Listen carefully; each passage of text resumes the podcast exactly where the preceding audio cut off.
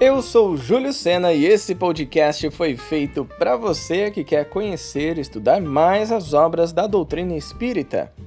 O 29 capítulo do livro Leon Denis fala aos jovens, do autor Adeilson Sales, tem o título Empoderamento pelo Amor. A palavra e a atitude de empoderamento tem sido muito falada atualmente, e não é por menos, né? Existe uma demanda muito grande pela representatividade de vários grupos sociais na humanidade. Mas nesse episódio, nós vamos falar sobre um outro tipo, um mais poderoso de empoderamento.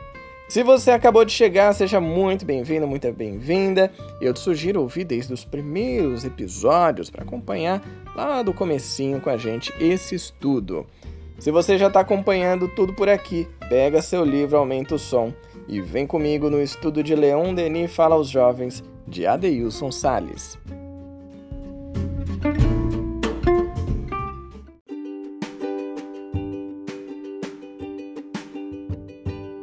Aquela que ama sente e vê coisas que o homem não pode conhecer.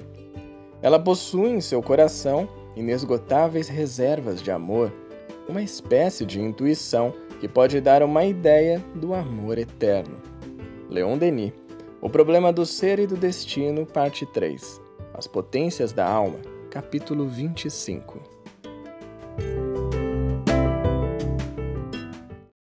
Não existe dúvidas de que o amor é o grande poder a ser conquistado. Refiro-me ao amor que não se apequena e não se limita ao estreito contexto dos apaixonados do mundo. É assim que o Adeilson Salles começa o capítulo empoderamento pelo amor que promete. E ele continua dizendo o seguinte: Falo de um amor que empodera espiritualmente qualquer pessoa que o sinta, pois dá capacidade e compreensão sobre o sentido da vida. Achei muito importante esse início, ele já trazer a questão do sentido da vida e de um amor que é um amor que empodera, não é aquele amor que é efêmero, aquele amor que é fugaz, aquele amor que acaba logo, está mais associado a uma paixão carnal, digamos assim, mas sim um amor que traz a compreensão do sentido da vida. Por que, é que a gente está aqui? O que, que a gente está fazendo nesse planeta? Por que a gente precisa se relacionar com tantas pessoas e como é que a gente vai fazer isso? Só o amor explica essas questões. E ele continua. O amor não se limita a um contato íntimo entre duas pessoas que se amam, pois bem, o que estamos falando aqui? O amor se expande de quem o sente para o mundo em derredor. Olha só. Não é nem um amor de uma pessoa para outra, é aquele que se estende para o mundo. Você consegue imaginar esse amor? Vamos entender. É uma força silenciosa e ao mesmo tempo irresistível. É como se aquele que ama de maneira transcendente, além do que o corpo físico experimenta de bem-estar, subisse ao alto da montanha e de lá contemplasse tudo com gratidão e alegria. Eu achei interessante porque esse parágrafo me lembrou de um item que está no Evangelho segundo o Espiritismo, que fala sobre o ponto de vista. E ele usa uma analogia bem interessante. Se a gente está numa cidade, você se imagina aí numa cidade onde você mora e você está em uma esquina dessa cidade. E você vê ali alguns prédios, algumas casas, os carros passando, o semáforo, enfim, algumas pessoas caminhando na calçada. Se você vai para um morro e consegue ver essa cidade do alto, você vê muito mais do que só aquela esquina. Você consegue perceber o que está em torno, você tem uma visão mais ampla daquela realidade. E isso é o que acontece muitas vezes com a gente. Quando a gente está aqui na vida física, esse ponto de vista ele é limitado, limitado à nossa situação, ao que a gente está vivendo. Quando a gente aprende mais sobre a vida futura, a vida espiritual, essa visão se amplia, o ponto de vista se amplia. E aqui nesse capítulo, o da Deilson fala sobre isso do ponto de vista do amor. O amor, de maneira transcendente, é aquele como se ele subisse no alto de uma montanha e contemplasse tudo que estava ao seu redor, com gratidão e alegria. É esse amor que a gente está buscando e que a gente vai se desenvolvendo aos poucos. Né? A gente não vai chegar do dia para o outro nesse nível, mas estamos a caminho. E ele continua: é olhar para as pessoas e, mesmo não tendo afinidade ou proximidade com elas, sentir dentro de si respeito, carinho e compaixão. Olha só, não precisa nem amar e abraçar e ser best friends forever dessa pessoa. Só de você sentir um respeito, um carinho, compaixão, maravilha, estamos no caminho certo. E continua. O amor a que me refiro é o que Jesus sente por nós, pois, mesmo conhecendo a nossa pequenez, não se limita e não se estreita, mas sempre se expande e se regozija por existir. Como nos orienta Leon Denis, quando afirma que aquele que ama tem um olhar mais abrangente, não se limitando às coisas que os olhos podem ver. É um empoderamento espiritual que permite vislumbrar pela intuição a existência real do amor e do belo, além dos limites do concreto. Olha que lindo isso, vislumbrar pela intuição a existência real do amor e do belo, além dos limites do concreto. O amor abre portais para a compreensão da vida e o fortalecimento daquele que ama em sua trajetória pelo mundo. Achei interessante essa frase.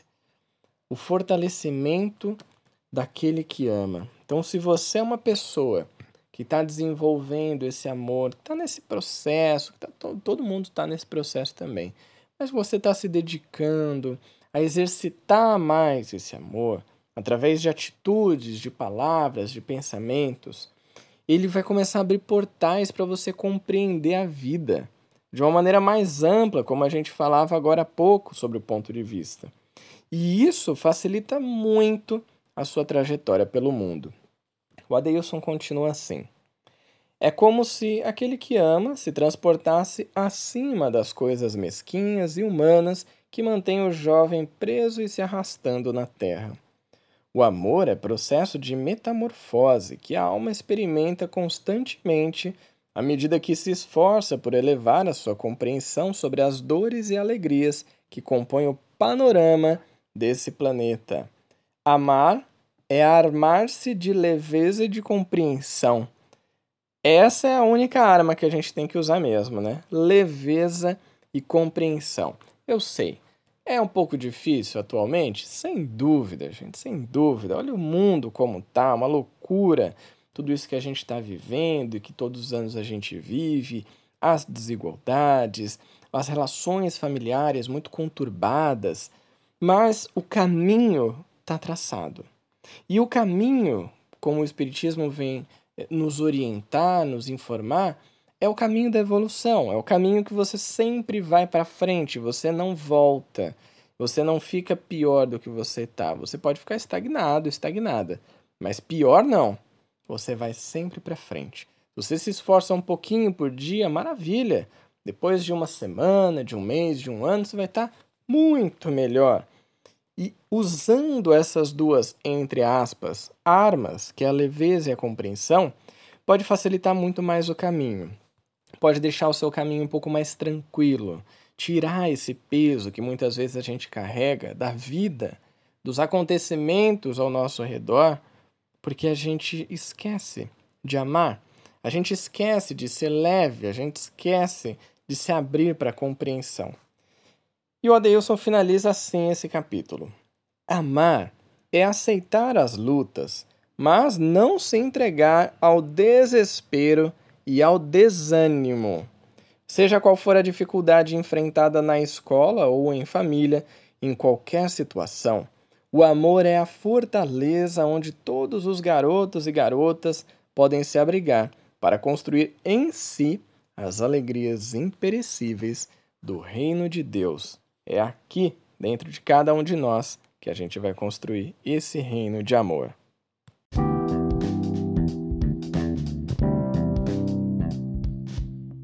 Com esse ingrediente a mais no empoderamento de cada novo dia em nossas vidas, não vai ter para ninguém.